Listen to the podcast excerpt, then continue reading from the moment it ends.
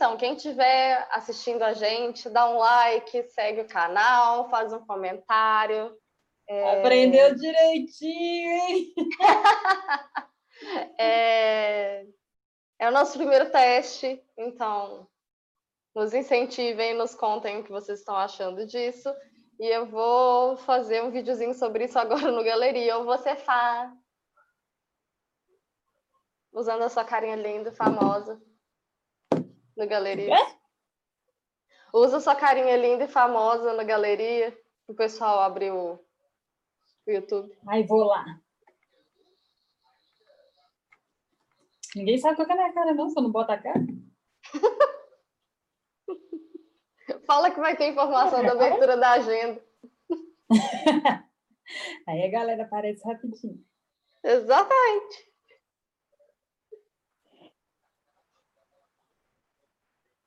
Do galeria, né? O que, que é para falar lá? Avisa que a gente As pessoas já tá conhecem online. mais você do que eu. Vou avisar. Que a gente já está online, que as pessoas já podem falar com a gente.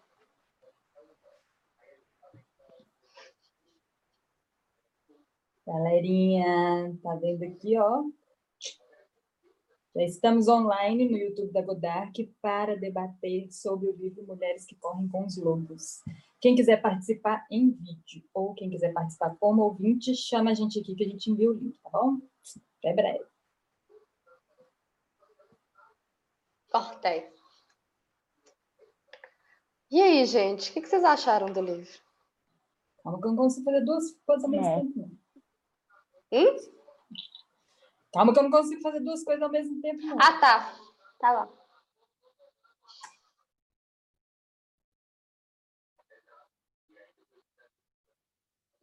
Pediu comigo?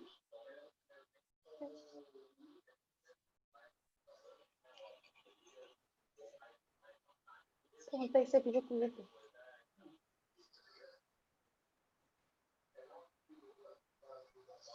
Ei, princesa.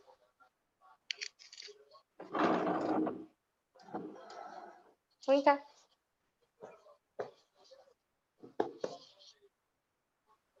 Dá para eu pôr o link? Dá, né? Vou linkar Hum? aqui o canal. Vou pôr o link do canal. E Eu vou colocar para arrastar para cima para assistir. Sim, eu coloquei no galeria.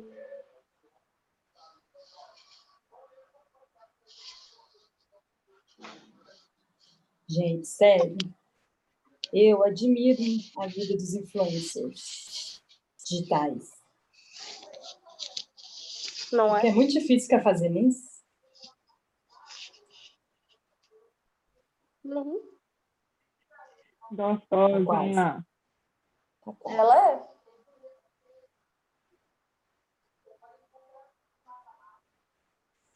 É uma mulher selvagem.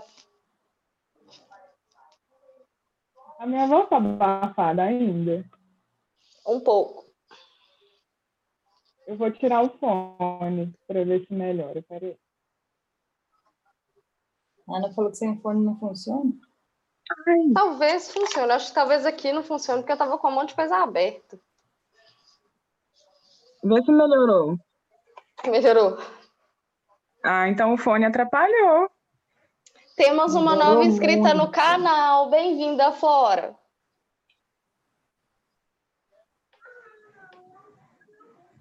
E eu acho que a Flora tá assistindo e deu um likezinho pra gente.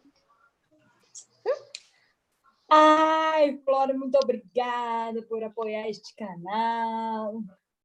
Vai chamar mais gente para participar, porque é um bate-papo muito importante. Eu virei defensora eterna do Mulheres que Correm com os Lobos.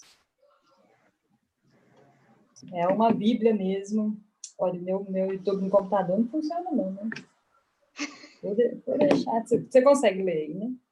Eu não consigo ver nada. Eu acho que eu vou Agora- incluir a Ciranda das Mulheres Sábias na nova lista.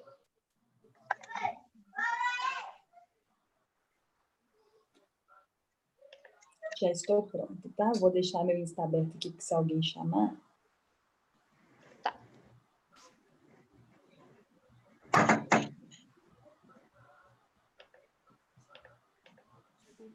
Qual era a pergunta? Deixa eu olhar para um lugar só, que senão eu vou ficar louca. É... Então, é, é um livro denso, bem denso. Eu hum. entendo quando a Thais disse que ela gosta de seguir ele como oráculo, como uma leitura pontual, é, porque ele não só é denso fisicamente, como ele te dá uma sapatada atrás da outra, mas eu acho que elas são necessárias. É, a Clarice ela começa o livro com uma frase, com um parágrafo bem legal, que é a mulher selvagem vem agindo assim como as mulheres humanas há anos. Ora temos um vislumbre dela, ora ela volta a ficar invisível. No entanto, ela aparece tantas vezes na nossa vida e sob formas tão diferentes que nos sentimos cercados por suas imagens e seus impulsos. Ela nos chega em sonhos ou histórias, pois quer ver quem somos e já estamos prontos para nos reunir a ela. Se ao, se ao, menos olhássemos para as sombras que lançamos, veremos que elas não são sombras humanas, bípedes, mas que têm o lindo formato de algo livre e selvagem. Já começa com a sapatada, né? Ela começa com a sapatada. É, eu dei uma pesquisada sobre a Clarice e ela veio de duas de dois pontos de pessoas que trabalhavam ligadas diretamente à terra. É, ela foi colocada para adoção aos quatro anos. Ela é, ela era filha de, ela é filha, né, de descendentes mexicanos e nativo-americanos. Eles eram muito pobres, eles trabalhavam na divisa do Michigan, eles eram trabalhadores braçais. Ela foi colocada para adoção e aí ela foi adotada por imigrantes húngaros que também eram pobres e analfabetos mas ela cresceu totalmente ligada à terra, a lendas e aos mitos. Eu acho que é por isso que ela consegue perceber tanto da mulher selvagem, porque ela esteve sempre muito ligada à parte selvagem, né? É... Aqui, minha irmã eu... comentando também deu like. Deixa eu só pontuar uma coisa. Tem como você compartilhar a tela do Zoom no YouTube, não tem, não? Ao invés de Mas aparecer... ela tá não, compartilhe como galeria, ao invés de só como ativo. Porque está aparecendo no YouTube só quem está falando, né? É, mas é. Ele vai pulando as pessoas. Não, é porque eu já assisti outros canais que dava para aparecer as três pessoas, entendeu? Uhum. Três, no nosso caso, somos só, só três. Deixa eu ver. É só na, é na sua configuração aí no, no Zoom, eu acho, para não ficar aparecendo só quando está quando tá a pessoa ativa no microfone, entendeu? Eu acho que tem uma configuração desse. Tá. Vamos tentar descobrir essa configuração enquanto a gente conversa. A sua tela está aparecendo só quem está falando ou está aparecendo todo mundo? Aparece os quatro.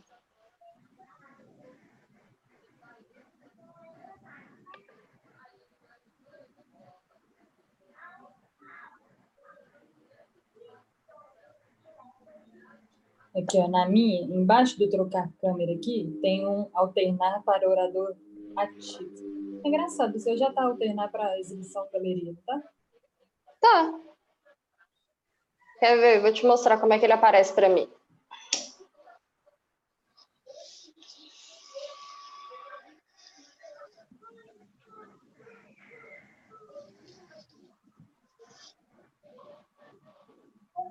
Aparece todo mundo aqui em cima.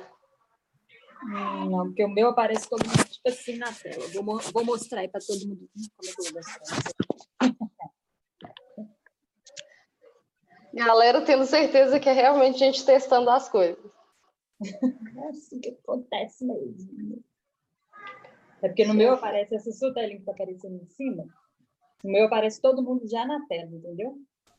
Entendi. O meu também, mas eu estou no celular. Eu tô no iPad. Pois é. Pode ser por isso, né?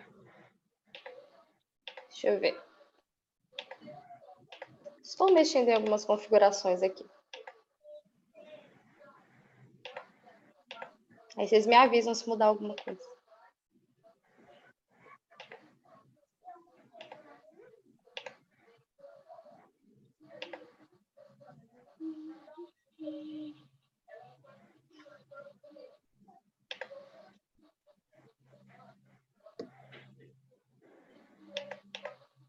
É porque o meu, quando eu coloco mudar para orador ativo, aparece só quem está falando. Muda para quem está falando. Quando eu deixo no modo galeria, a gente pode ver isso depois. Eu acho que vendo todo mundo fica mais de boa, entendeu? Olha se agora foi. Tem que esperar Não. um pouco, porque ele é atrasado.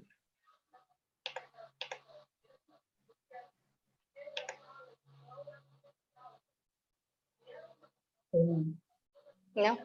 Droga. Vou estudar para a próxima, gente. Aí vai aparecer todo mundo. Então vamos seguir. É.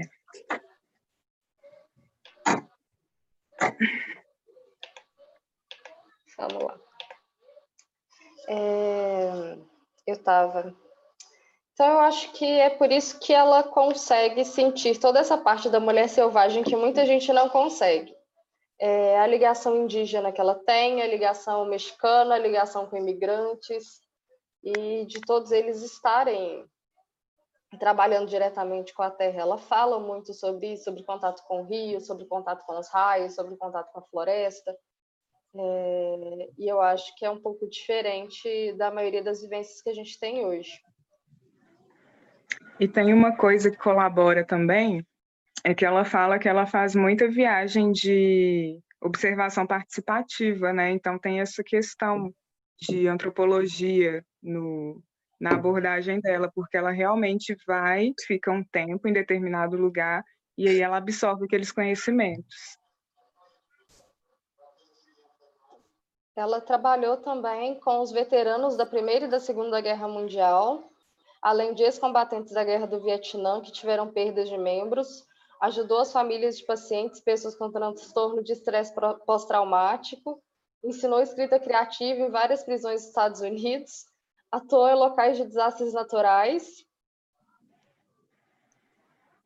É, ela é, ela esteve sempre ligada a traumas, talvez, a experiências traumáticas que ela pudesse trabalhar com os conhecimentos que ela tem sobre uma cura mais espiritual, né? Uma cura mais voltada para ancestral. Seu... É. Uma cura mais ancestral também. Sim. É bem e é bem isso que a gente sente no livro, né? Sim. É uma redescoberta é... de quem somos, o que somos, o que deveríamos ser. Eu não sei se vocês sentem isso, mas eu sinto que para mim foi mais difícil me conectar com essa ancestralidade por conta do apagamento da negritude. Mas eu queria ver com vocês se vocês já investigaram sobre a árvore genealógica da família de vocês, os antepassados. Eu, final do ano passado, talvez eu comecei a fazer essa busca num aplicativo de celular mesmo, mas não acredito que foi por causa dessa busca que eu já sentia é, essa necessidade. Eu me conectei muito com o livro em vários aspectos, mas eu acho que foi mais por experiências traumáticas vivenciadas que me obrigaram a, a ter essa retomada como lado instintivo, por proteção mesmo, né? por não ter tido uma proteção.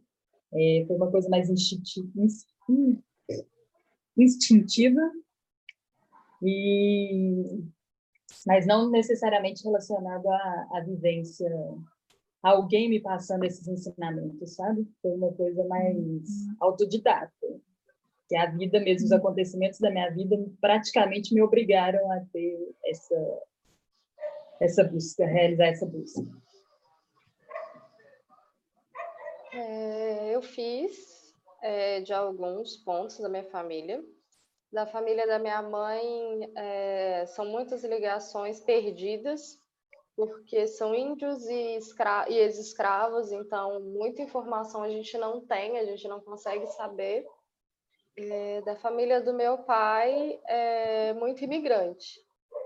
E pessoal que veio para veio o Brasil para mexer na terra mesmo, era um pessoal sem posse que veio na cara e na coragem mesmo da família da minha mãe, eu sei que tem muita ascendência indígena e, e negra, mas eles mesmos não têm muito contato, eles não têm muita, muita ligação com cultura, com a parte religiosa. A gente não tem muito contato com essa ancestralidade mesmo. E eu acho que faz uma falta enorme quando você se depara com as colocações da Clarissa, porque parece que você poderia ter sido uma outra pessoa, você teria uma experiência, uma visão de mundo totalmente diferente se tivesse tido contato com toda essa ancestralidade desde sempre. É bem pesado, bem chocante. Uhum. A minha família, por parte de mãe, é, eu conheço a história mais ou menos até a minha bisavó. E aí ela era uma mulher negra retinta que casou com um descendente europeu. Eles moravam na Paraíba e vieram e foram para o Rio de Janeiro. E aí, é, eu não sei da parte do meu bisavô, porque ele faleceu há muito tempo, eu não cheguei a conhecê-lo. Mas a minha bisavó, ela, ela era uma autoridade no candomblé. Só que todas as vezes que eu puxava esse assunto na minha família, como a minha família agora ela é cristã, eu não tinha as respostas, né, que eu estava buscando. E por parte de pai, foi uma família mais da roça mesmo, o pessoal veio da, do interior de Minas Gerais e vieram tentar a vida aqui em Belo Horizonte. Eu sei que minha avó, ela tinha, é, a minha avó parte de pai, ela tinha uma questão muito ligada com roça, com horta, com plantação, então ela fazia os remédios dela, ela tinha um xarope que ela dava para a gente quando a gente tossia, que ela mesma fazia. Só que aí acabou que ela morreu e o conhecimento não foi passado, né? Nem verbalmente, nem escrito. Aí ficou assim, esse, esse espaço meio vazio.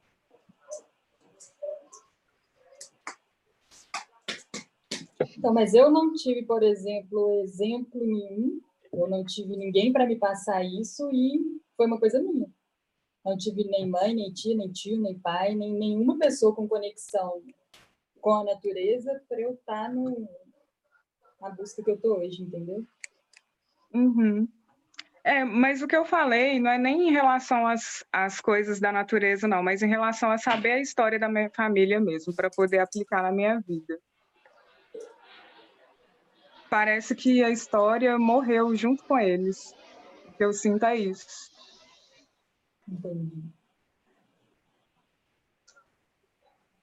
Porque, por exemplo, da descendência dos meus bisavós, dos meus avós e dos meus pais, eu não vejo que teve uma continuação dos costumes, sabe, nesse sentido mais ancestral assim.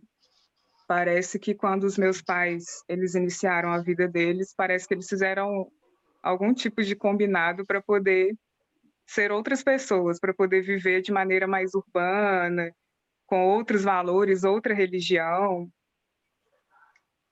Talvez eles tenham feito esse combinado, você não está sabendo. É. Pra, mas é para realmente apagar passado mesmo, né? Não seria uma, uma novidade isso acontecer, porque muita gente faz isso. Pois é. se eu... desconectar de alguma dor, principalmente, de alguma coisa que te causa dor, né?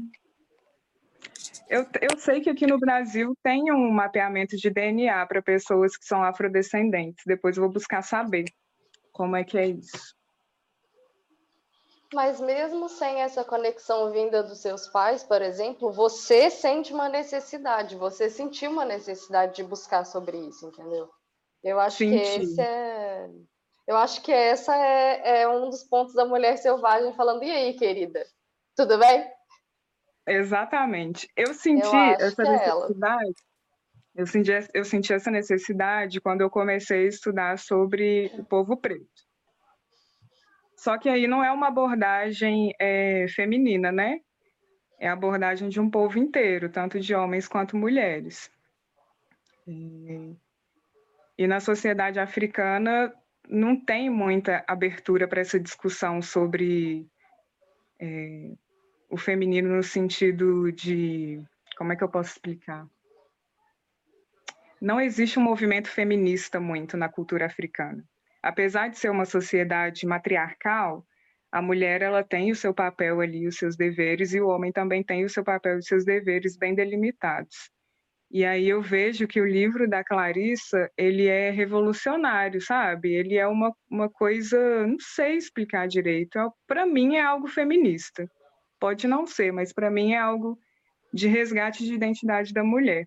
Tanto que eu estava conversando com a Camila, que quando eu comecei a ler o livro, eu percebi que eu não sabia o que era ser mulher de verdade. Que o que tinham me ensinado tinha sido errado. Eu não sabia, por exemplo, o que era ser mãe de verdade. Esses papéis, assim, que vão permeando a minha vida, né? E aí, depois que eu li o livro, veio assim, gente, uma chuva de responsabilidades que eu nunca tinha parado para pensar, principalmente responsabilidades sobre mim mesma, né? E eu vou te falar, ele foi um marco na minha vida também.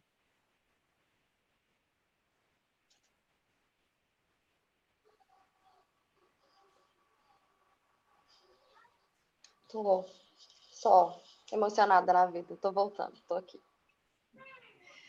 É... Vocês acham que esse livro ele serviu para mostrar é, onde está ou qual que é o caminho para vocês seguirem a mulher selvagem? Com certeza.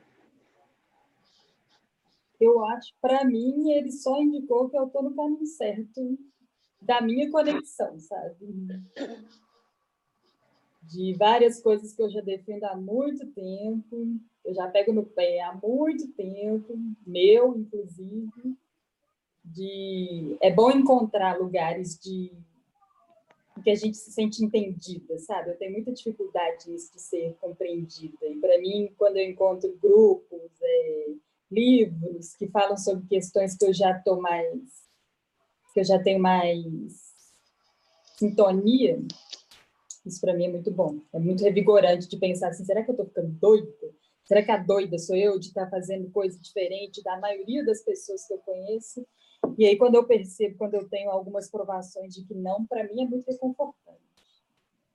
É a sua procura da sua turma, né? A sensação da, da integração. Ai, é gente, o calma. é muito gostoso. É, é tipo, é o calma. Tá tudo certo, tá tudo certo. Exatamente. É exatamente é... essa mensagem mesmo de calma, você não está ficando louca. Você é só uma você é só uma construção de como fizeram para que as mulheres fossem um objeto totalmente diferente daquilo, daquilo que elas deveriam ser. Sim. Na, no conto da órfã, a do sapatinho vermelho, na hora que ela fala que eles doutrinam ela para que ela seja boazinha, para que ela seja perfeita, para que ela se encaixe e ela quer se rebelar sobre aquilo, mas ela não consegue, é... eu imagino que seja uma construção de tudo e de todas as coisas que a gente sente em pequenas doses e que não consegue resolver. A gente não consegue entender por que, que a gente sente que aquilo está errado, mas dentro da sociedade aquilo está certo. É... eu falei com a Camila que eu sonho com o que ela fala do. Eu nunca lembro o termo que ela usa, mas é Nossa, do. Eu também sempre esqueço. É, não é o predador? É o predador. Que é. eu sonho com o predador natural, com esse predador que é uma mensagem, desde que eu tenho tipo oito anos. Talvez seja o fato de que eu nasci em uma fazenda, que eu consegui lidar com as coisas na terra, que eu estava lá na terra, mas eu sonho com esse predador desde que eu tenho oito anos. Eu recebo uns avisos estranhos dele desde sempre. Então, são coisas muito tocantes, são coisas muito profundas e que eu acho que a gente não consegue entender de primeira. Eu acho que esse livro inteiro eu não entendo ele de primeira. Eu acho que eu vou precisar ler e reler ele algumas vezes, bem como passar por todo o treinamento do grupo da Camila mais uma, duas, três vezes. Não é meu. Mas é você que está gerindo. fazer um grupo agora de sobre esse livro, naquela mesma pegada de 21 dias, mas nessa, nessa pegada de, de. Como é que fala? introdução no Mulheres que Correm com os Lobos, aí vai mexer com os neurônios. Com os neurônios vai mexer com tudo. Vou, vou pensar isso aí, eu acho que vai ser bem válido.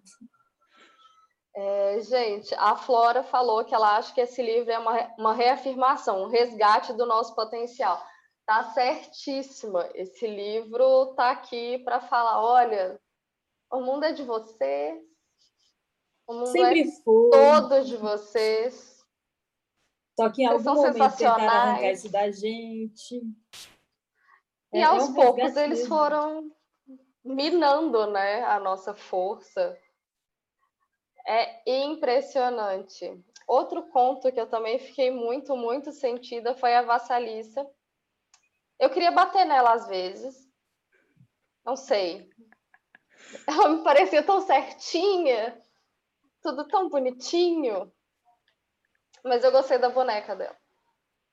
E gostei da lição dada confesso, mas eu fiquei meio presa nesse capítulo algumas vezes. Eu fui e voltei nele. Porque eu gosto da história, eu gosto como é colocado. E a análise que ela faz das mães superprotetoras me deixou meio tenso. Né? Várias vocês coisas que eu foram não vou nem comentar. né? Pois é. Meu irmão Ah. comentando, gracinha. E eu, Esse é tá? Ah, gente! Oh, meu Deus! E assim a gente derrete na live. Ai, gente, mas me contem, também. quais foram os pontos mais marcantes, além do livro como um todo, né? Porque, por exemplo, eu fiquei muito marcada sobre, sobre o Predador, eu fiquei muito marcada no conto da Vassalisa, e eu fiquei muito marcada na Mulher Esqueleto. Porque eu achei o final tão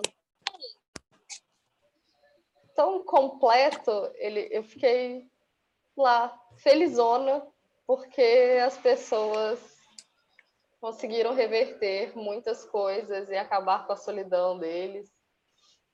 Mesmo que ela tenha Mulher- sofrido muito e que o cara fosse sozinho. Eu sei lá, esse também ficou marcado aqui. O Mulher Esqueleto, inclusive, foi o primeiro conto que eu li do livro, quando eu peguei esse livro. E eu lembro que eu fiquei comparando na minha cabeça, assim, a Mulher Esqueleto com a Noiva Cadáver. Uhum. E aí eu ficava, meu Deus, como é que pode, sabe? E hoje, você perguntou qual, qua- é, quais pontos mais marcaram a gente. E hoje, Uhum. eu estou vivendo esse momento de lidar com a minha mulher esqueleto, entendeu? Com esse lado da minha mente. E realmente é uma coisa muito complexa. Outra coisa também que me marcou muito no livro foi é, quando ela explica sobre a responsabilidade da mãe, sobre o papel da mãe na orientação dos seus filhotes, da mãe loba. Porque automaticamente, lógico, eu associei com a minha maternidade, né? E com a maternidade da minha mãe comigo. Também me marcou muito no livro, foi, se eu não me engano, no conto do Barba Azul, que ela está fazendo as análises, depois do conto ela faz as análises da mente feminina, e aí ela diz que desde muito cedo a mulher ela já já já é oferecido para a mulher um pacto de submissão e que esse pacto ele acontece a partir dos cinco anos de idade. Então eu fiquei assim chocada porque eu acho que eu não tenho nem memória de quando eu tinha cinco anos de idade, assim, para poder contextualizar o que estava acontecendo na minha vida naquele momento, sabe?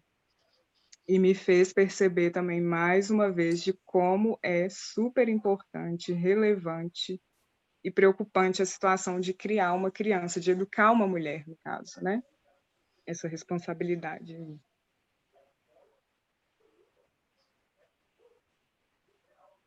Tá olhando para mim? Uhum. Não dá para saber, né? Eu não sei, eu, eu, eu vou reler, não reler esse livro, né? Porque eu gosto de fazer a leitura fazendo anotações e eu não tive tempo, é, eu não me organizei, não é que eu não tive tempo, né? eu não me organizei para fazer isso nesse livro. porque eu consigo acompanhar muito melhor na minha cabeça quando eu faço eu sou confusa, né? Eu sou confusa com algumas organizações, e para leitura, principalmente para debate, eu preciso sempre fazer essas anotações.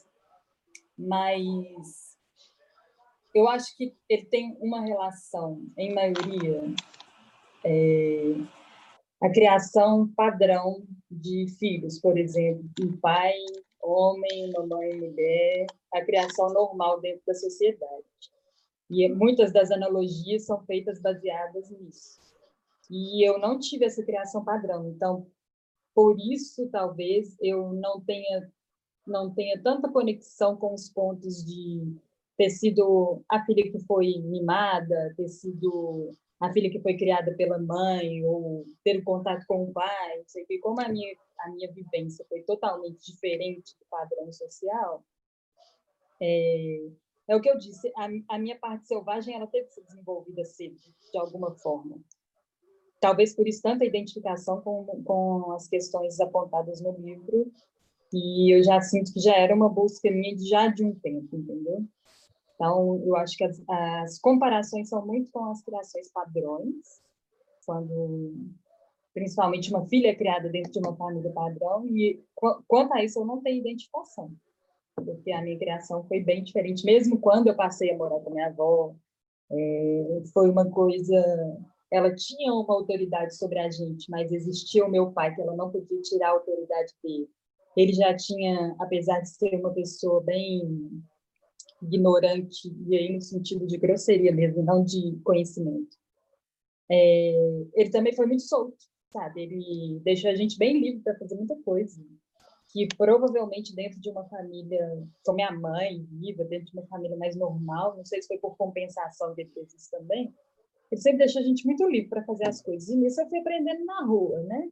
Não fui aprendendo dentro de casa, fui aprendendo vivendo fui aprendendo relacionamento vivendo, fui aprendendo o que é ficar menstruada vivendo, até a dificuldade de conversar com outras pessoas, é, figura materna mesmo. Eu sempre fui muito encantada por figura materna né, das outras pessoas, eu sempre dei muito bem como, sei lá, provavelmente todas as mães de amigos que eu conheci, de namorados, eu sempre tive muito respeito, né, muita admiração, na verdade. Mas eu tive que aprender as coisas na vivência, lá no, um saber empírico, né? Já ali. eu não tive orientações sobre 99% das coisas, sei lá, ou mais que eu vivi. E mesmo quando eu tive a oportunidade de ter uma orientação, talvez por, pela falta de, de afinidade com aquilo, ou, ou tia, vamos conversar sobre, ou vó, vamos conversar sobre, eu também não chamava. Mesmo tendo a oportunidade de ter uma figura de orientação ali, eu também não tinha não tinha essa conexão, né? não tinha essa, essa, essa coragem de ir lá perguntar alguma coisa. Aí eu tive que ser malandra desde sim. Mas é uma é um é um apontamento super relevante esse de não ter essa abertura para conversar com as pessoas. Porque, por exemplo, eu que a gente pode abrir seu pai e fazer aquela coisa lá, que a gente tem os buraquinhos para a gente sair lá. Aline, leia mesmo? A gente está comentando aí, ó. Eu, eu não tinha me preparado para ler, vi sem preparado, tomei. Eu também, não, não esperava nada. Eu tô assim, ah, todo mundo acha o livro legal, vamos. Beleza, foi surgiu, a votação dele foi maravilhosa. Vamos pegar o livro. Aí, né? vamos ler esse livrinho aqui. Depois de ter passado pelo mito da beleza, você achou que estava pronto para qualquer coisa. Que combo, viu, gente? Que combo. Que combo. Você acha sério. que você está preparado? Você não está, não. Hum. É... Mas gente, a parte... tá me ouvindo bem? Mais ou menos. Tá bem? Sem o fone dá para te ouvir melhor. Sem o fone estava melhor. É porque com, sem o fone eu não escuto vocês direito. E ah, com você não fone, tem outro fone assim, não? Não. Talvez o microfone desse aí esteja ruim. É, eu acho que é Vamos isso. providenciar um fone para você. Eu acho que eu tenho. Mas, mas oh, gente, vocês estão falando dessa surpresa em relação a ler o livro. Eu li o livro isoladamente, alguns contos, na verdade, de maneira isolada. E foi outra coisa ler na sequência. É lógico que eu fiquei impactada quando eu li os contos de maneira isolada, mas nada como ler um atrás do outro, porque eu estava conversando com a Camila isso no carro. Por mais que os contos eles mudem, por mais que as civilizações, né, as culturas mudem, ela está sempre fazendo as análises da psique feminina. Então, para mim, no meu caso, fez diferença é, ler um, um conto atrás do outro do que ler um isolado, porque parece que a ficha vai caindo mais rápido, sabe? E aí, depois do combo também do mito da beleza e os livros que a gente tem lido, é aí que esse processo é mais intenso ainda. Eu acho. Fogo. É. é. Eu acho que aí ainda casa com o combo 2020 e não sei, eu, tô, eu estou sentindo 2020 como um ano muito evolutivo para mim, como pessoa, é, na parte espiritual e de autoconhecimento. Está sendo muito, muito, muito profundo o ano. E eu não sei se eu teria esse tipo de experiência se fosse em 2019 se a gente teria parado para montar o Clube Godard, se a gente teria parado para escolher essas leituras, seria algo que eu me daria o trabalho de ler. É, então, eu acho que combinaram vários pontos para que esse nosso crescimento fosse possível. Também a pode estaria ser... com esse canal aberto, né? esse canal é. emocional aberto, graças Também pode à situação mundial. A chegada dos 30 a gente para para rever tudo. muitas coisas, sabe? Então eu acho que assim, acho que pode ser por isso que a gente está sentindo tanto as mensagens passadas em todos os livros e nas nossas conversas, nas nossas experiências, sabe? É, um outro ponto... Esse ano, gente, quem não mudar vai ter que mudar. Não tem jeito, não tem opção. Não Já tem... era. Não dá. Não tem outra opção. Falei isso com a bruxa hoje. Não, esse ano não está te dando brecha para você é, optar. Se você vai evoluir ou não, se você vai refletir ou não, sabe? Não, não tem essa opção. Só tem é a questão e só tem alternativa A para a gente escolher. A de aceita. Aceita. Sim, a de aceita. Eu é... acho que esse ano de 2020, para mim, ele significou uma retomada com a minha espiritualidade também. Porque desde que eu saí da casa da minha mãe, eu acho que até um pouquinho antes, eu já tinha feito meio que um rompimento com a religião cristã e tal. Estava fazendo umas pesquisas mais voltadas para religiões afro. E aí veio a pandemia é, a gente participou do grupo dos 21 dias de prosperidade. E aí, através do grupo dos 21 dias, eu fiz essa retomada com a minha fé, gente. Não tem outra palavra para poder dizer. Não é nem religião, não, é fé mesmo. Fé na vida, fé em mim, fé nos outros, é, confiança em mim, confiança nos outros. E uma esperança também, né? Que eu acho que fé tem muito de esperança. E aí, é claro que a pandemia tem a ver com isso também, para mim, no meu caso individual, porque provavelmente eu não ia entrar nas crises que eu entrei e não ia me, me fazer metade das perguntas que eu tenho me feito ultimamente. E com isso o processo ia ser mais lento. Concordo com Camila de que 2020 é um, é um ano que tá, parece que não está dando alternativas, que é só alternativa A mesmo, de aceita. Só que eu também acho que tem muitas pessoas ainda, eu não falo nem de maneira isolada, não, mas eu sinto essa energia. Eu sinto uma energia de que tem pessoas que estão nesse caminho da alternativa A e tem pessoas que estão no caminho de apagar a alternativa A com o corretivo. Tem pessoas que não estão fazendo a prova, é diferente. e continuam fingindo que nada, tava, que nada está acontecendo, sabe? O que para mim é compreensível também, porque eu já vivi nesse modo de de alienação, deixa eu ver. Estou com 30. Eu acho que Ah, eu entrei na Godard em 2017, né? E eu acho. A Godard é o nosso ar. Eu acho que eu vivi nessa alienação, gente, 27 anos da minha vida. Ainda tem muitos resquícios, né? Mas o primeiro passo eu já dei, que é procurar aceitar e reconhecer as minhas sombras. Mas, sei lá, quando a gente está assim nesse. Quando a gente tem esse conhecimento, é meio esquisito ver pessoas que estão alienadas ainda. Ou então sentir energias de alienação e estagnação. É estranho. Então, mas eu acho que quem permanecer nessa energia vai estar tá em muito sofrimento, em mais sofrimento do que quem está se questionando, sabe? Porque não, não, vai ter, não vai ter espaço num novo mundo, numa nova organização energética, planetária, não vou nem falar Terra, interplanetária, universal, é, vai ter muita angústia em quem não buscar acompanhar isso, sabe?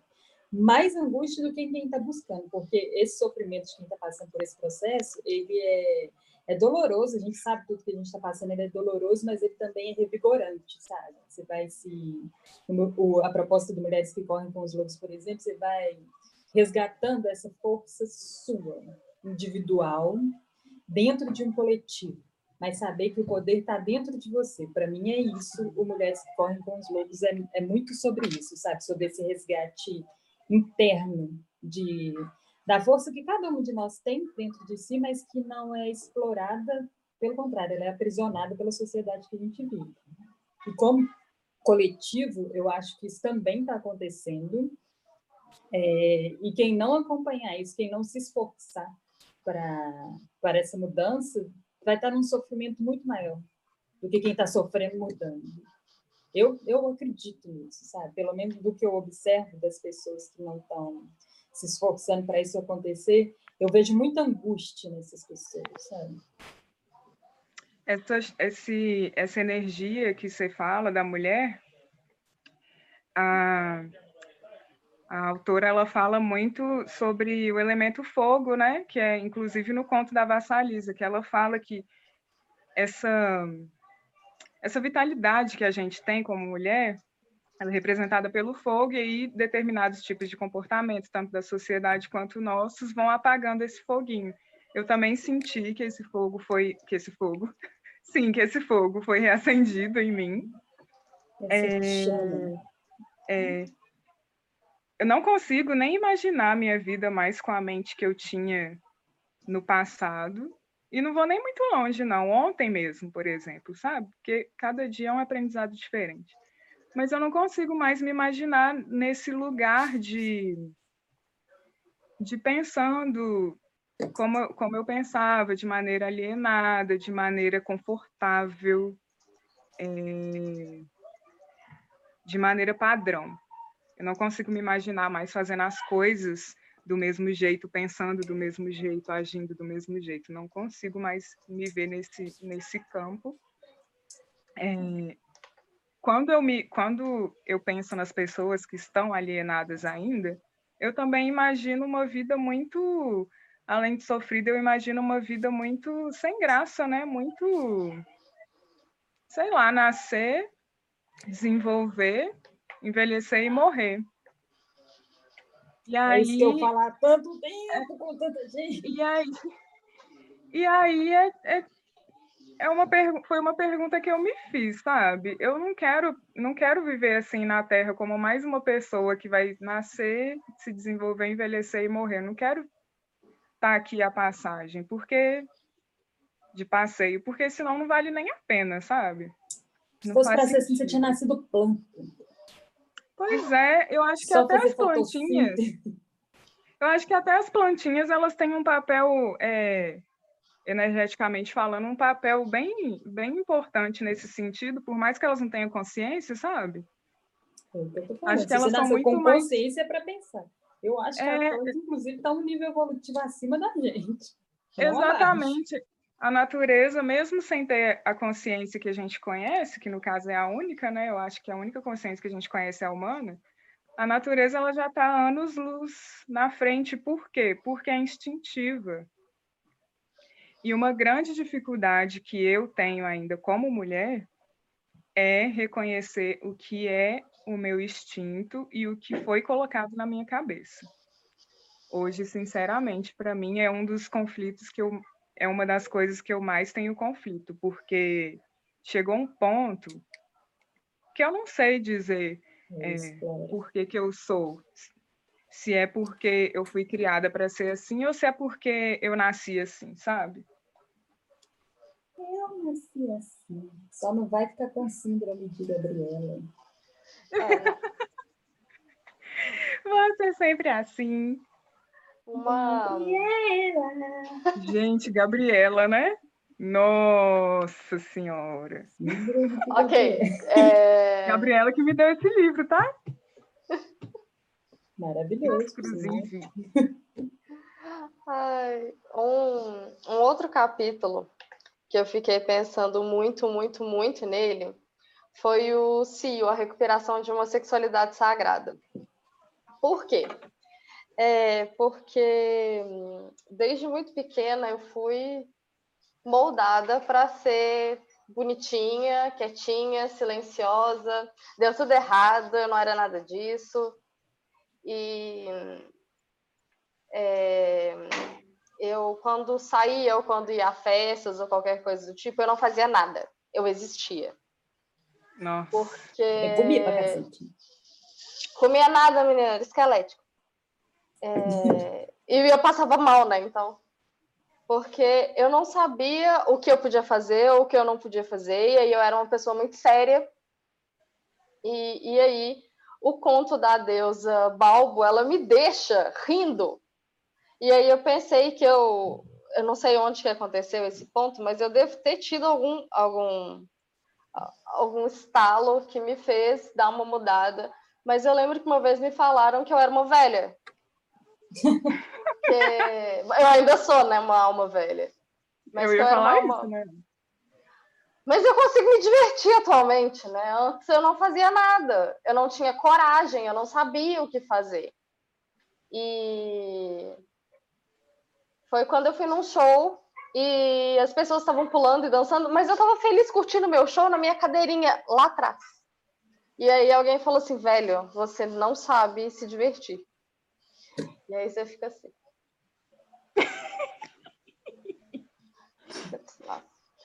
Chorei horrores nesse dia. Ai, e aí, o ponto do conto é que a Deméter estava deprimida porque Hades rouba a filha dela e aí, é, no livro tem: a fêmea que dançava era realmente mágica, pois não tinha nenhum tipo de cabeça. Seus mamilos eram seus olhos e sua vulva era sua boca. Foi, foi essa boquinha que ela começou a regalar Deméter com algumas piadas picantes e engraçadas. Deméter começou a sorrir, depois deu um risinho abafado e em seguida uma boa gargalhada. Juntas, as duas mulheres riram, a pequena deusa do ventre, Balbo, e a poderosa deusa mãe da terra, Deméter. E foi exatamente esse riso que tirou Deméter da sua depressão e lhe deu energia para prosseguir na sua busca pela filha, que acabou em sucesso. O mundo e a terra e o ventre das mulheres voltaram a vicejar. Gente, não dá. Não dá para manter a seriedade o tempo inteiro e acho que no caso não é nem seriedade, é uma vontade de não seguir, é uma vontade de não conseguir sair do lugar. E a importância que outras pessoas têm na caminhada, né? Na vivência. Porque a deusa só foi lá e fez piada. Só. Ela só fez umas piadinhas. Eu e lembro aí... de uma leitura que eu fiz com a VV de tarô, não deve ter sido 2020, dizendo começo, deve ter sido meio de 2018, talvez, começo de 2019 e que eu estava bitoladaça na Godard, tipo assim, tudo tem que funcionar do disso, eu não saía para tomar uma cerveja, sei lá quantos meses eu não sentava num bar, e ela falou isso comigo, sabe? Ela falou, Camila, você está se cobrando, não ela falou, na leitura saiu, saiu isso, que eu estava me cobrando dessa seriedade e maturidade demais, sabe? Porque a gente precisa ter um equilíbrio nessas questões que eu não estava tendo, e aí eu estava ficando desgostosa, por conta disso, desgostosa, inclusive com as questões relacionadas a Godard, porque levava tudo tão a sério, sabe? Sem ter um, um quê de alegria ali, de descontração, de, de reverência. E aí, a partir desse dia, eu comecei, falei, não, vou pelo menos voltar indo no bar. Aí comecei a encontrar uns amigos de novo, com bem menos frequência, e assim, né? Eu preciso para casa desenhar, eu preciso para casa responder e-mail, eu preciso fazer não sei o quê. Até eu conseguir relaxar novamente, eu devo ter demorado uns cinco encontros. E aí, para eu entender, tipo assim, o processo, não, dá, dá para ter as duas coisas com equilíbrio, sabe? Porque antes eu era muito rolezeira. E aí, desde que eu dediquei, eu falei assim, não, preciso fazer isso funcionar, velho, eu cancelei tudo saí de grupo de WhatsApp, parei de dar rolê, parei de fazer tudo. Mudei minha vida, assim, 180 graus. Mas aí chegou um momento que isso começou a pesar também, sabe? Porque eu estava entregue a uma coisa ali muito séria e estava faltando um pouquinho de diversão.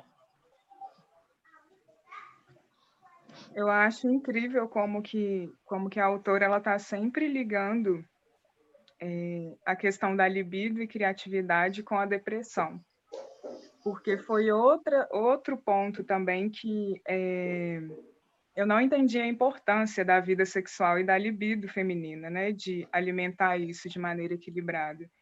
E ela vai dando sintomas físicos de o que, que vai acontecendo com mulheres que estão distantes, desconectadas desse lado selvagem.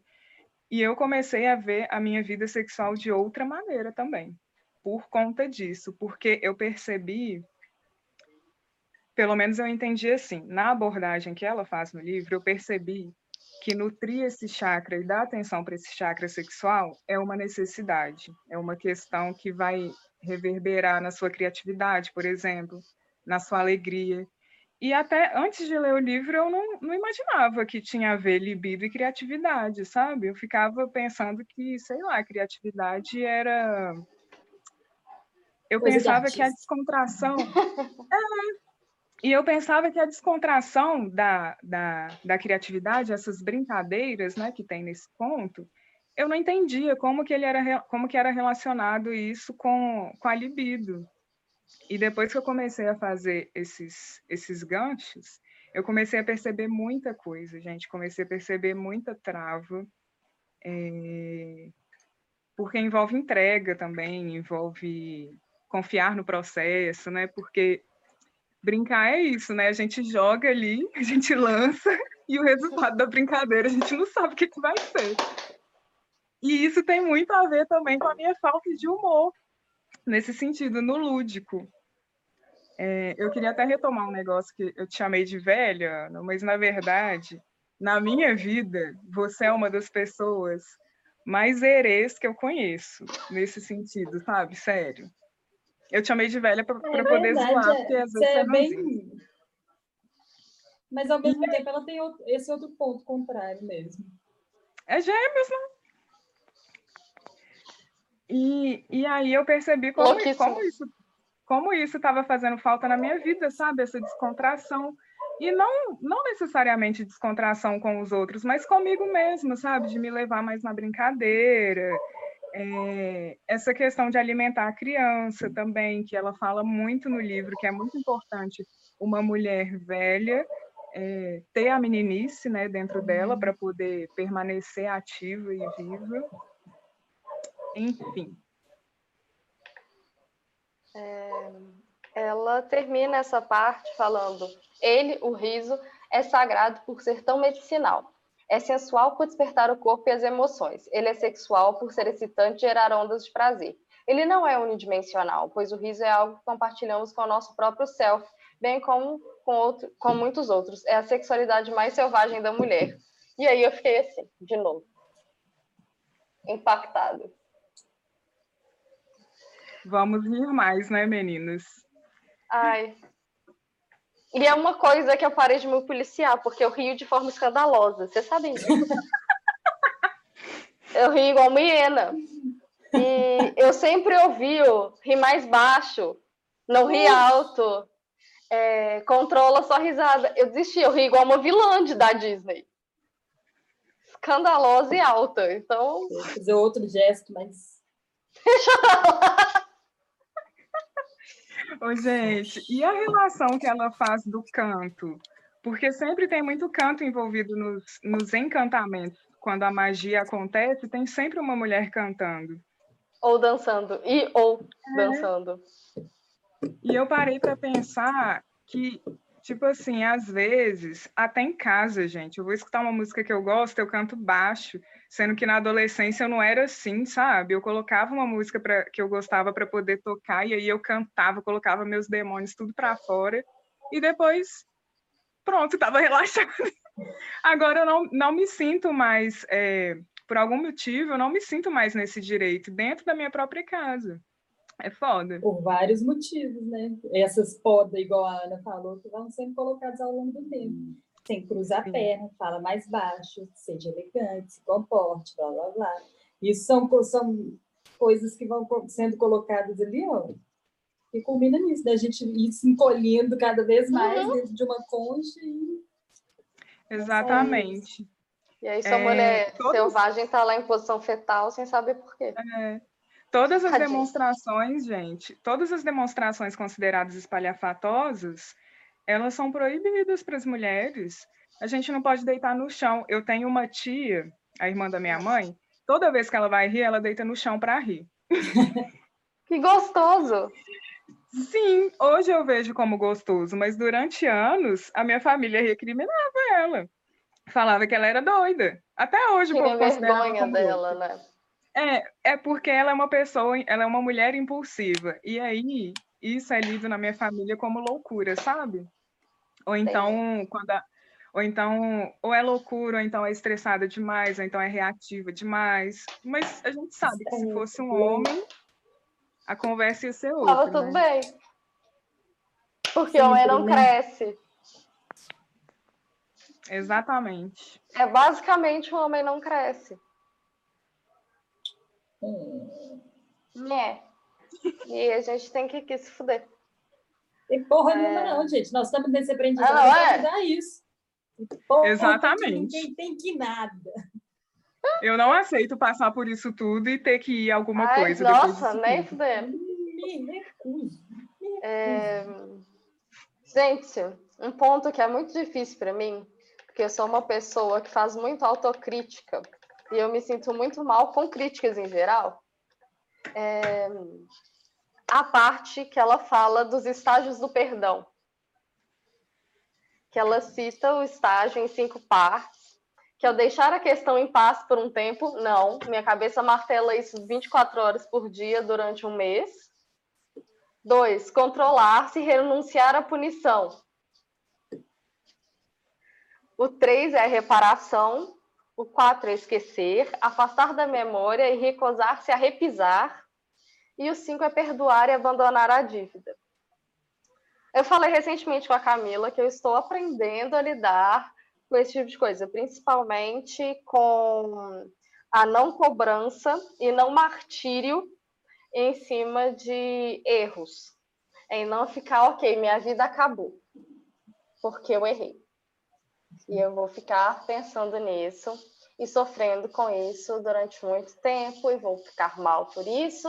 E aí eu vou desencadear outras crises, é, porque a minha cabeça vai estar ruim, aí eu vou ficar ansiosa, eu vou ficar depressiva e vai ser um círculo de punição eterno. A lá Dante. Você sabe que eu fazia isso. Eu Aliás, sei, Ana, mas... eu ainda faço isso, estou tentando não fazer mais. Hot. Às vezes eu tenho a impressão que não sei por quais motivos, mas você tem os seus motivos. Às vezes eu tenho a impressão que você tem medo de entrar naquela parte do, do chão que a autora ela cita no livro, uma parte do chão que é preta, do solo que é preta, que são os nossos problemas, as nossas questões, as nossas sombras. Às vezes eu acho que você tem dificuldade de não sei lidar com isso, porque só você sabe o que passa na sua mente, mas de se abrir para poder conversar sobre essas coisas, sabe? Eu acho que ela tinha dificuldade. Não acho que ela já está tendo. Já, já, vemos um progresso, inclusive meu, né? Até ano passado eu não falava sobre várias coisas e agora. Eu tô com 2020, problema, gente. 2020. Eu falo também. eu sempre fui de falar todas as minhas questões, mas aí, é, principalmente depois que eu virei mãe, eu parei, eu me bloqueei nesse, nesse ponto e agora eu estou retomando é, sobre verbalizar as minhas questões, porque é, faz parte do processo, né? Eu acho que é, é o, um dos inícios do processo você verbalizar essas questões. É porque quando você verbaliza, enquanto tá, tá na cabeça, você ainda pensa que é um trem assim, ah, besteira, não existe. Na hora que você verbaliza e você informa isso para outra pessoa, você fala, putz, problema é real. Exatamente. Outra pessoa agora sabe também. Exatamente. E aí, por que, que eu decidi fazer isso agora? Retomar, na verdade, isso. Porque senão, simplesmente, eu fico louca. Eu fico pensando nisso todos os dias, todas as horas, todos os momentos. E enquanto eu não verbalizo, isso eu não consigo elaborar para poder conseguir superar essa questão. Só que eu estou tomando muito cuidado para não colocar peso em outras pessoas nesse sentido. Eu tento sempre ter uma fala quando eu vou conversar com alguém sobre isso, de que eu me sinto assim, de que eu sou assim, para que quem está ouvindo não pegue esse, esse, esse fardo que não é dele, entendeu? Que não é da pessoa.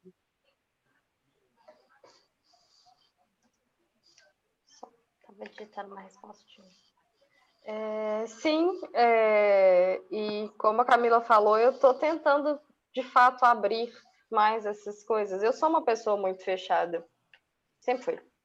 É, e aí a gente também entra no capítulo seguinte, que é sobre o segredo. Né? Ela trata os segredos que, que as mulheres guardam por culpa ou por vergonha, e que o primeiro passo é falar o segredo para alguém seja num diário, com uma pessoa de confiança ou um terapeuta. E aí, ok, a gente entende, porque aí ele para de ser só algo seu e na sua cabeça. Tem mais alguém que externo, eu acho a parte do diário até um pouco menos relevante do que para outra pessoa. Porque a função de. Não é função. É, o, a diferença que faz você expor alguma coisa alguma coisa que te faz muito mal, tipo esse exemplo que eu dei sobre o meu problema com erro. É, expor isso para alguém é tipo, uh, estou escancarando quem eu sou aqui, sabe? Uhum. Sem medo, sem. Aliás, com medo, com vergonha, mas expondo Sim. e aprendendo a lidar com isso. É... Terapeutas, gente, terapia, façam terapia. É Exatamente. É importante. Escuta é qualificada. Escuta qualificada. Seus amigos podem dar ótimos conselhos, mas o terapeuta eles cutucam eles de uma vão... forma mais complicada. Eles vão dar as lapadas, as famosas lapadas, as famosas perguntas que você não tem resposta na hora da terapia. É, o segundo ponto é que é fundamental fazer os lutos necessários beleza, errei. Eu vou sofrer aqui 15 minutos, que né? E aí eu vou seguir a minha vidinha, arrumar o resto e tentar não fazer de novo. Mas tá, posso errar de novo? Posso. Por quê? Porque a gente erra. A gente erra o tempo inteiro. E aí a gente Ai, tem que conseguir. Né? Momento autoanálise. Momento autoanálise Ana Pedersoli. E aí a gente faz o quê? Aprende a lidar com isso. E faz o quê? Sofre com as pessoinhas que estão vendo a tua cara todos os dias. Vocês. Ai, Ai, e aí? É o terceiro é passo. Libertador. É. Ah. é muito libertador, é incômodo. Assim, ultimamente, quando eu tenho me, me, me me forçado a sair da minha zona de conforto, quando tem outras pessoas envolvidas, eu sinto vergonha, né? Vergonha de mim mesma. Quando não tem, quando sou eu comigo mesma, eu sinto medo e muita insegurança. Mas depois que passa essa, essas sensações, é uma sensação de libertação que não tem igual. Que liber... Tem duas coisas para mim que foram muito, que são muito são muito essenciais na minha vida, duas palavras que são muito essenciais na minha vida, que é franqueza e, e sensação de liberdade. Eu sempre tive muito esse lema de ser fiel a mim mesma e tal. E, mais uma vez, durante muito tempo, isso estava meio perdido, meio nebuloso, e agora está clareando, sabe? Eu estou voltando a ter essas sensações, esse, esse, essa sensação de ânimo, de, de revigor, assim, sabe? Agora, estou voltando a ter isso agora. Mais uma vez, eu falo também, na adolescência eu senti isso direto. Porque eu era muito papum, se tinha uma coisa que me incomodava, eu ia lá, falava, ficava com vergonha, né? Lógico. Mas falava, passava desconforto, e daí eu encontrava uma solução. Depois de encontrar a solução, eu me sentia muito liberta, e aquilo ali ia me dando ânimo para viver. Hoje eu tenho mais dificuldade de fazer isso, mas estou tentando retomar esse processo.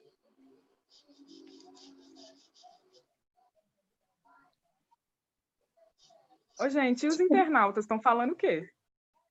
Várias coisas. A Ana está Várias respondendo. Ah, deixa eu voltar lá em cima. A Flora que falou que vai ler. A Flora vai ler. Deixa eu ver. A Flora vai ler o mito da beleza. Leia, minha filha, você vai ficar mais bolada ainda. Muito mais bolada. A Aline já leu. A gente já leu os dois, né? O mito da beleza ela também leu. O mito da beleza também, gente, nossa senhora, eu acho que o mito da beleza me trouxe mais questionamentos do que eu tive menos. Me trouxe mais questionamento. Tipo assim, eu tive muita identificação com mulheres que correm com os lobos, mas o mito da beleza me, me deixou mais bolada no sentido de sociedade. Muita coisa a gente já observa, mas principalmente de entender é, o que que fez a gente chegar no ponto que a gente está hoje, sabe? De, o que, que foram as podas que aconteceram para a gente chegar na situação que a gente está hoje. Muito da beleza me deixou boa, bolado. É, a sensação que eu tive com o mito da beleza foi uma sensação de, de prisão, de que ainda tem a questão estética prendendo a gente pelo tornozelo, sabe? Eu também me questionei Mas é tão muito. sutil hoje em dia, isso já não é sutil, já está tão enraizado, que só quando a gente questiona ou lê alguma coisa assim, você fala, desgraça, como é que eu não percebi isso antes, sabe?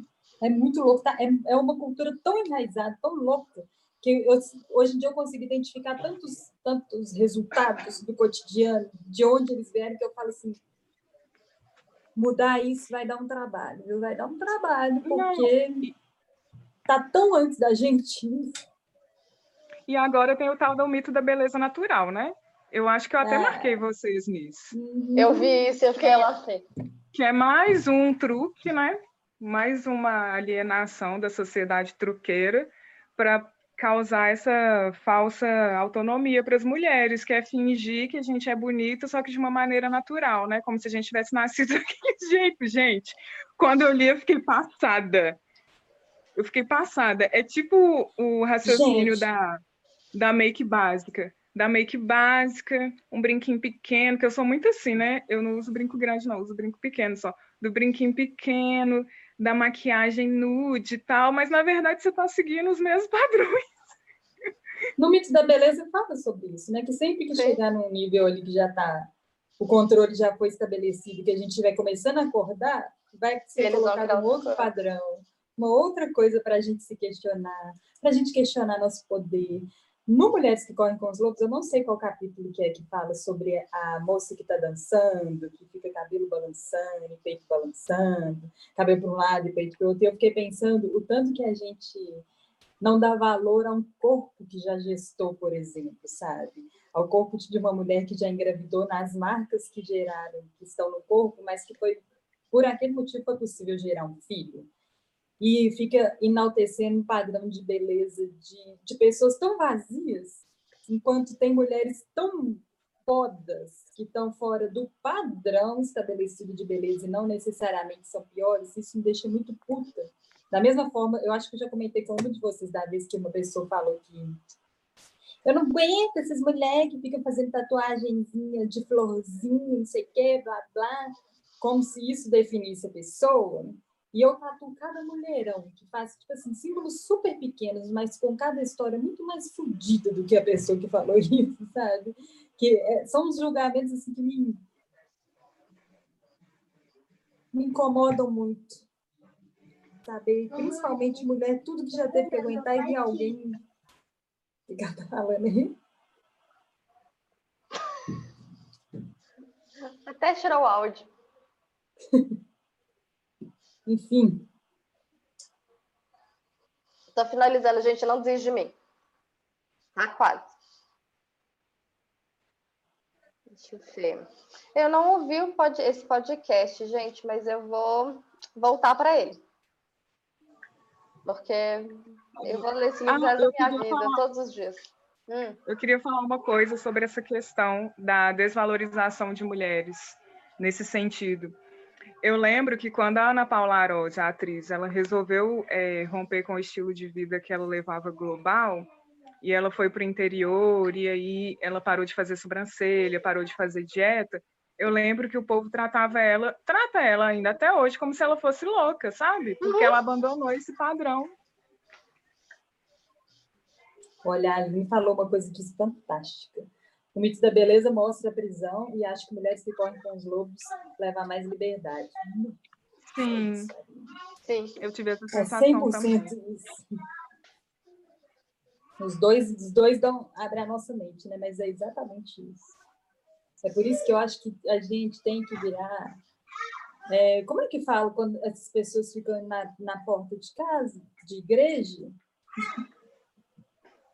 A gente tem que virar Tipo de missionário do Mulheres que Cobrem Missionário. A gente virar missionário disso. Levar essa palavra para o máximo de mulheres que a gente conseguir.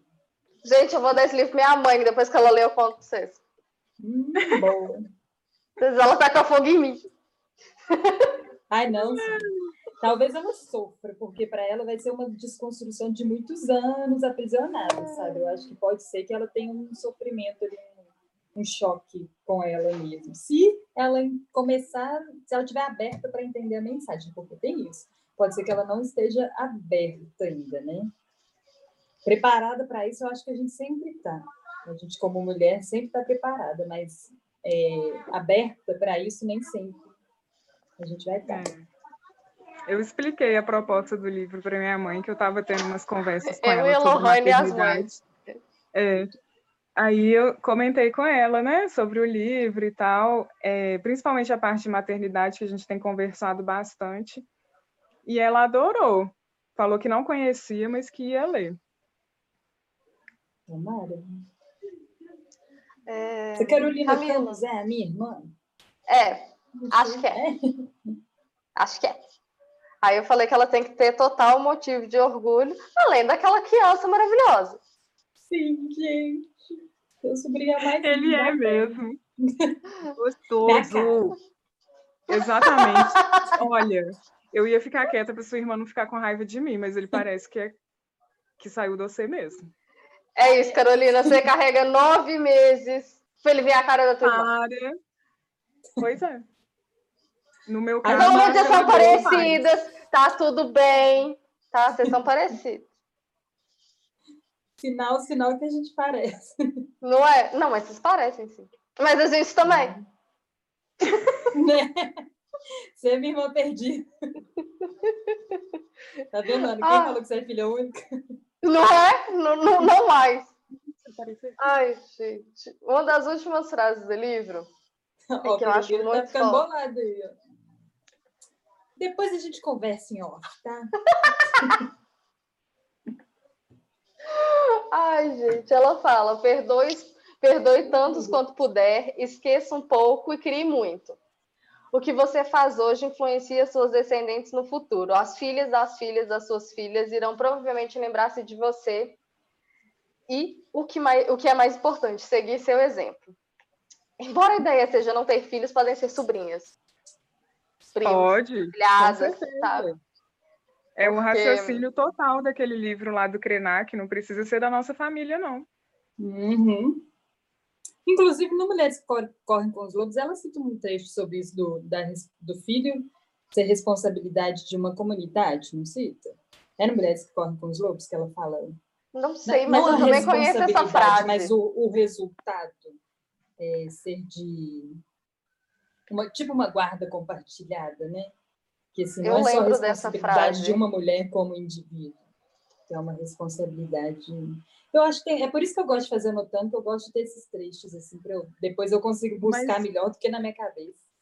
Mas provavelmente é porque ela tá, ela aborda muito no livro sociedades tribais. Em sociedades tribais, é, a aldeia cuida das crianças mesmo, não só o pai e a mãe. Eu falei com vocês o que, que acontece quando a gente faz reuniões no horário da comida do meu olha, filho, né? Tá olha o drama desse cachorro. É tacapano. Gente, enquanto isso, a Lolita tá deitada no sofá em paz. Ele fica aqui me hipnotizando. oh, meu Deus. Ele tá deitado aqui o tempo inteiro também. Aí, gente, no final tem que as normas gerais para a vida dos lobos, que é coma, descanse, perambule nos intervalos, seja leal, ame os filhos, queixe-se ao luar, apure os ouvidos, cuide dos ossos, faça amor e uive sempre. E aí ela termina com um convite que eu acho divertidíssimo, que é para quem estiver se esforçando, pode ser de grande ajuda começar pelo número 10. Não. Uivar? Gente, eu faço assim, sem, sem problema. aí daqui a pouco o Badoc tá uivando junto. Minha matilha aqui, ó. Para mim é fácil ter um comportamento de bicho. Tem vários dias que eu fico no chão jogado com eles. Acho que é por isso que eu tenho muita identificação, porque eu convivo só com cachorros. Então, assim, é mais fácil eu ficar próxima deles e imitá-los do que eles me imitarem. Então, a gente faz Seu umas coisas diferentes em casa. É, por último, mas não menos importante, eu separei uma reportagem que fala das cinco comunidades contemporâneas que são matriarcais. Tem uma que é chama Bribria, não sei se é essa a pronúncia, mas é literalmente BRI, BRI, que é um pequeno grupo de 13 mil indígenas que mora no Talamanca, na província de Limão, na Costa Rica. É, nesse lugar, só as mulheres podem herdar terras e têm o direito de preparar o cacau que é usado nos rituais sagrados. Aí a dois é a Nagovise, é uma ilha de, na Nova Guiné em que as mulheres são fortemente envolvidas na liderança e nas cerimônias. Elas têm direito à terra e se orgulham de trabalhar nelas. O casamento não é institucionalizado e isso significa que casamento e jardinagem são mantidos no mesmo padrão. Um casal é Nossa. é sexualmente íntimo e o homem ajuda a mulher em seu jardim. Eles são considerados casados. Gente, a, a... é Clarissa ou Clarice? Peraí. Clarissa, a né? Clarissa, né? A Clarissa, ela fala da importância de cultivar um jardim, que ela receita, inclusive, isso, é, porque pode ser no sentido figurado ou é, literal mesmo, literal. é cuidar de um jardim. Mas aí ela fala que ela recomenda é, ter um jardim para as pacientes dela que estão desconectadas com o lado selvagem. Porque no jardim a mulher ela vai ter é, ela vai voltar a ter a noção de qual é a hora de nascer, qual é a hora de podar, de morrer. Vai ter um ócio produtivo ali, eu achei A noção do curso natural das coisas, mexer é... com planta me ensinou isso demais, demais. Não adianta. Se eu acelerar, vai dar problema, se eu deixar lento, vai dar problema. As coisas têm um curso natural delas. Que não depende da nossa vontade, né? Uhum. Aí tem a sociedade Akan, que é, da, que é de Gana. A sociedade é construída em torno de um sistema na qual toda identidade, riqueza, herança e política são pré-determinadas. Todas as suas fundadoras são de sexo feminino, embora os homens sejam tipicamente em cargos de liderança nessa sociedade, os papéis são herdados através da mãe ou das irmãs. Então, se não eles só vão pegar esse cargo se não tiver outra mulher da mesma linhagem que possa assumir o cargo tem a Minangkabau, que é de Sumatra, na Indonésia, e é uma sociedade composta por 4 milhões de pessoas, é a maior sociedade matriarcal do mundo. Eles acreditam que as mães são as pessoas mais importantes da sociedade, e isso impõe o direito tribal, que exige que todas as propriedades sejam transferidas para, de mãe para filha. as mulheres governam internamente e os homens assumem as funções de liderança da política espiritual. Após o casamento, as mulheres recebem seus próprios aposentos e o marido precisa acordar cedo pela manhã para tomar café. Na casa da mãe dele, tá? Não é com a esposa, não, é na casa da mãe dele. E a quinta é o povo Mossul, que vive perto da fronteira do Tibete e talvez seja a sociedade mais matrilinear do planeta. A propriedade é concebida para a mulher e as crianças são criadas para levar o nome da mãe. Não existe uma instituição de casamento e as mulheres escolhem seus parceiros caminhando para a casa do homem. Os casais nunca vivem juntos. Desde Prático. a infância, eles são criados exclusivamente por suas mães. O pai tem um pequeno papel em sua educação e muitas vezes sua identidade é desconhecida.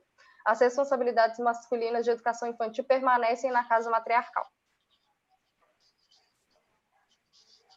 Essas são as cinco mais relevantes. Eu, eu achei sensacional. O mito da beleza, mas eu não lembro o nome, porque eu não lembro de nada. Gente, lembrar nome é o um negócio. Lembrar é um negócio. É. Gente, eu foco em lembrar o nome dos clientes, das pessoas que estou conversando também. O resto Gente, eu, eu tento, se eu errar, não desiste de mim. Oi? Eu tenho problema para lembrar nomes, mas eu lembro das pessoas das tatuagens. Não desistam de mim, eu sempre lembro das tatuagens. O que, que, essa pessoa, gata? Ai, Deus. Mas tá bom, né, meninas? Então é isso? Eu só queria dizer que vou montar um grupo 21 dias de resgate da sua loba. Nossa, Cada dia com exercício e nós vamos terminar com o uivo na janela, tá bom? Sim. E vai ter que fazer. Sabe, eu acho isso doido, sabe? Porque tinha um projeto da Yoko Ono, se eu não me engano, que ela fez um trabalho artístico, mas que era um caderninho. Aí cada dia era um exercício aleatório, assim. E era super foda de fazer, gente. Era super foda de coisa, coisa total aleatória. Vou montar um Ai, grupo assim depois. Era muito doido. Eu vou achar esse caderno dela para a gente fazer uma coisa próxima, mas de movimentos bem mais instintivos do que essas coisinhas. Vamos fazer uma lista? Não. Vamos enfiar. Não vou falar enfiar o pé na Lagoa da Pampulha, porque é perigoso. Mas umas retomadas mais instintivas. O que, que você fala, Lu? Camila, coloca artes. coloca artes no grupo, por favor. Pois é.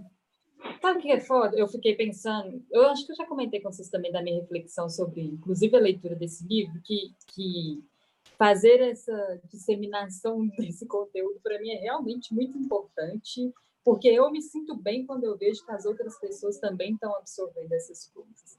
E é uma puta de uma oportunidade de eu tentar conciliar isso com o meu trabalho artístico, sabe? Que eu estava tendo muita dificuldade de encontrar um, um propósito no meu trabalho artístico, eu acho que isso é uma puta oportunidade de exploração. Mas vamos ver como que eu vou fazer isso, né? Porque... Aline, vamos! Vou gente, meu gato gente, desligou meu computador. As meninas podem não estar entendendo, é porque a gente chegou para mim recentemente, vou explicar para a galera que está acompanhando no YouTube, é, não sei se já chegou para vocês, um grupo que chama 21 Dias de Abundância. E eu achei interessante, coloquei as meninas, coloquei mais uma galera no grupo, mas eu achei que ele era ele ainda estava pouco em algumas tá explicações. E aí eu pesquisei vários vídeos para colocar no grupo.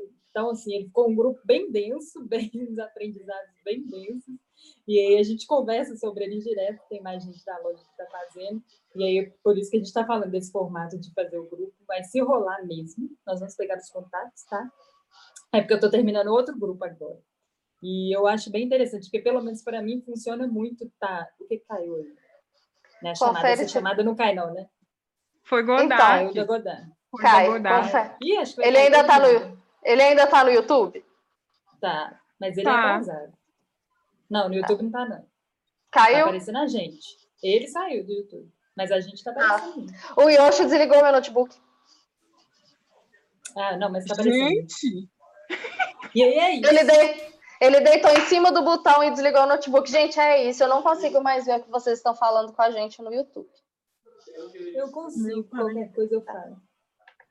Então, tá. É esse, eu acho que é esse mesmo, Flora, de, do 21 dias da gratidão. Ele, é- ele é 21 dias cada um, porque cada um que cria um nome põe o nome que quer, né? Tem que ser alguma coisa relacionada a isso. Mas nós vamos fazer esse processo de novo. Gente, se a ligação um cair, é porque eu virei o anfitriã, tá? Não desiste. Tá. Acho. Gente, é, em agosto vai começar um curso gratuito da, da Monja Cohen. Eu me inscrevi, Ah, chama Semanas fazer. a Nossa, Zen. amor de cor. Chama Semanas a também. Zen. Eu vou ver de qual é que é lá. Vai ser maravilhoso. Monja Cohen, né? Sensata, como sempre, com aquela vozinha dela.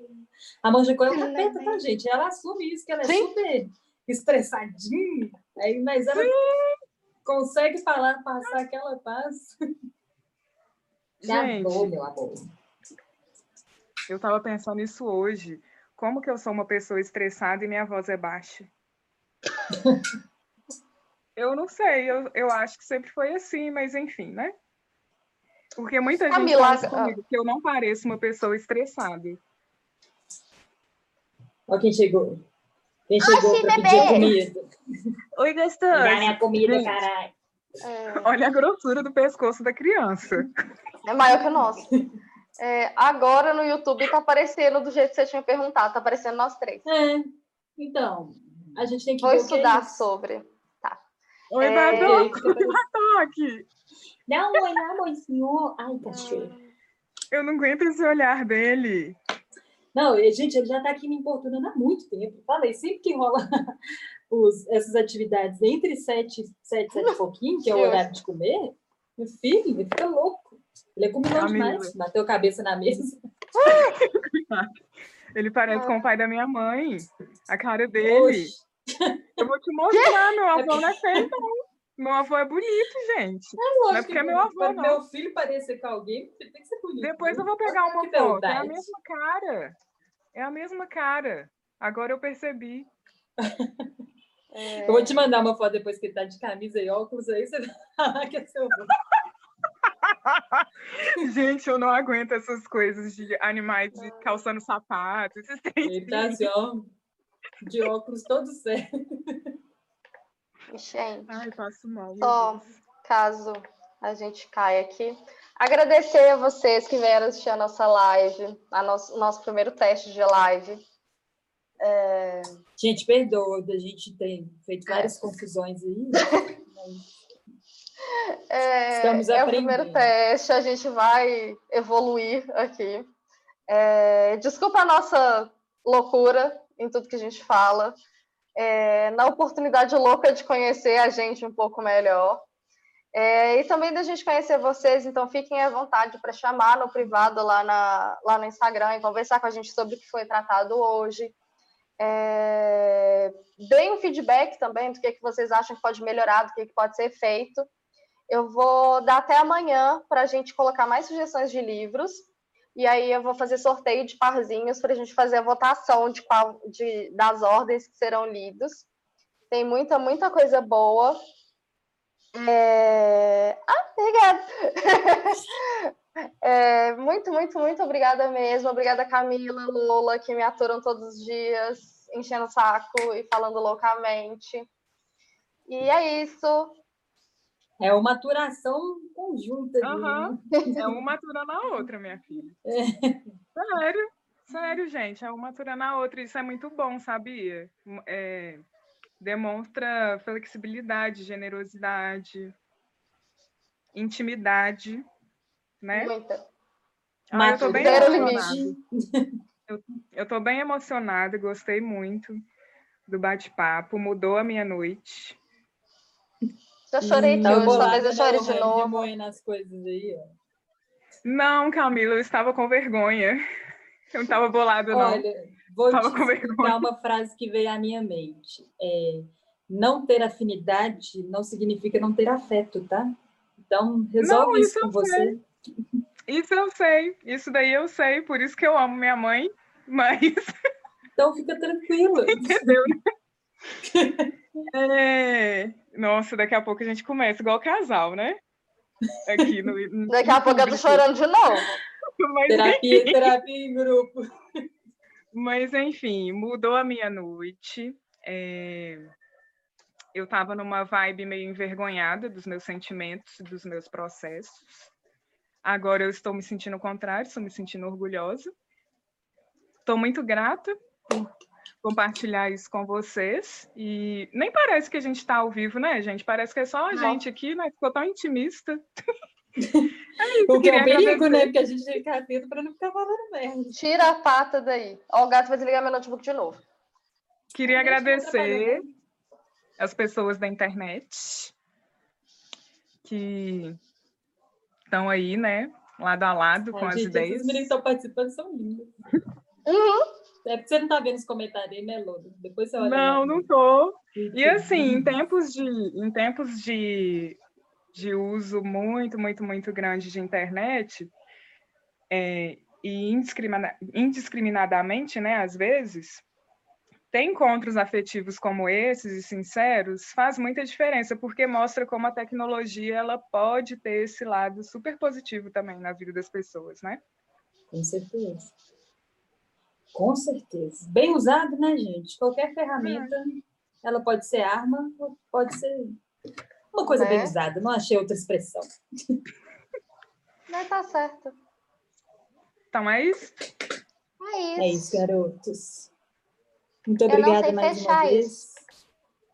Tá. As pessoas vão ficar escutando essa coisa da sua casa se você não conseguir fechar.